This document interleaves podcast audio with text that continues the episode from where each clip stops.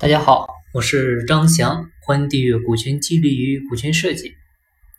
呃，今天呢，回答一位朋友的提问，啊，是问连锁门店如何做股权激励。呃，我相信听众朋友里呢，应该有不少也是做连锁行业的，啊，有做连锁餐饮的，啊，有做连锁超市的，啊，也有教育行业的等等。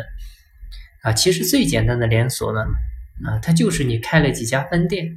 啊，它就已经算是连锁了啊。那这个时候呢，有可能你是做的加盟啊，也可能是自营的方式啊，这两方面呢会有一些区别。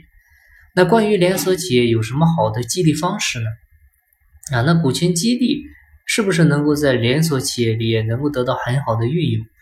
那今天呢，我们就来谈一下这个话题，呃，给各位呢也提供一个不错的模型。嗯，这个模型的设计呢，就是。啊，比较初级的一个企业顶层的设计，就是顶层呢需要建立一家管理公司或者投资公司，啊，创始人团队啊，或者说创始人家族占据顶层公司的一个控股地位，啊，目的呢是保证公司的所有权和控制权，啊，然后呢以这个管理公司为主体去入股下面的连锁门店，啊，管理公司占股五十亿以上控股。啊，可以拿出四十九的股份啊，用于外部投资人入股啊，以及门店经营者入股。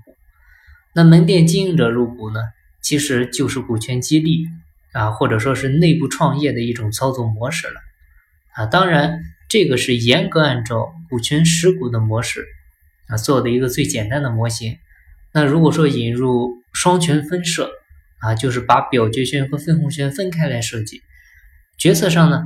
管理公司说了算啊，分红上的管理公司啊，哪怕少于五十亿啊，甚至最后只占很少的股份啊，哪怕一个点儿都没关系啊。为什么说这里说分红一个点儿都没关系呢？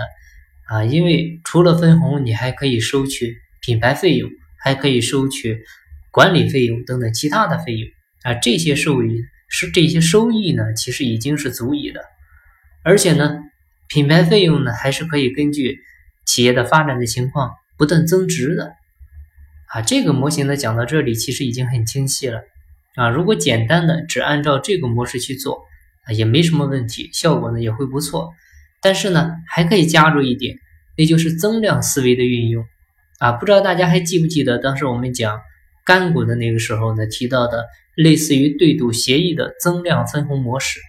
啊，就是假如基础目标制定的利润是一百万，啊，我们假设公司和门店呢是五五分，啊，如果利润达到了一百二十万，那超出的二十万的部分呢，公司和门店就可以六四分，啊，如果说利润到了一百五十万，那超出的这三十万的部分呢，公司啊和你们呢就可以七三分，啊，以此类推，然后呢有个上限，啊，这个就是增量激励的魅力。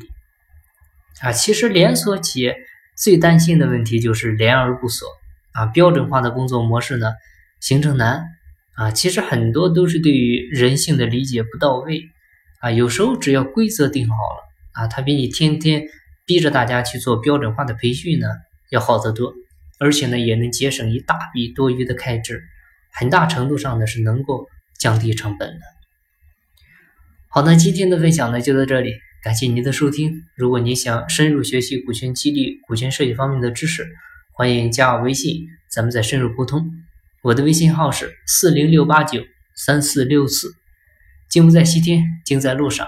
我是张翔，下期再见，拜拜。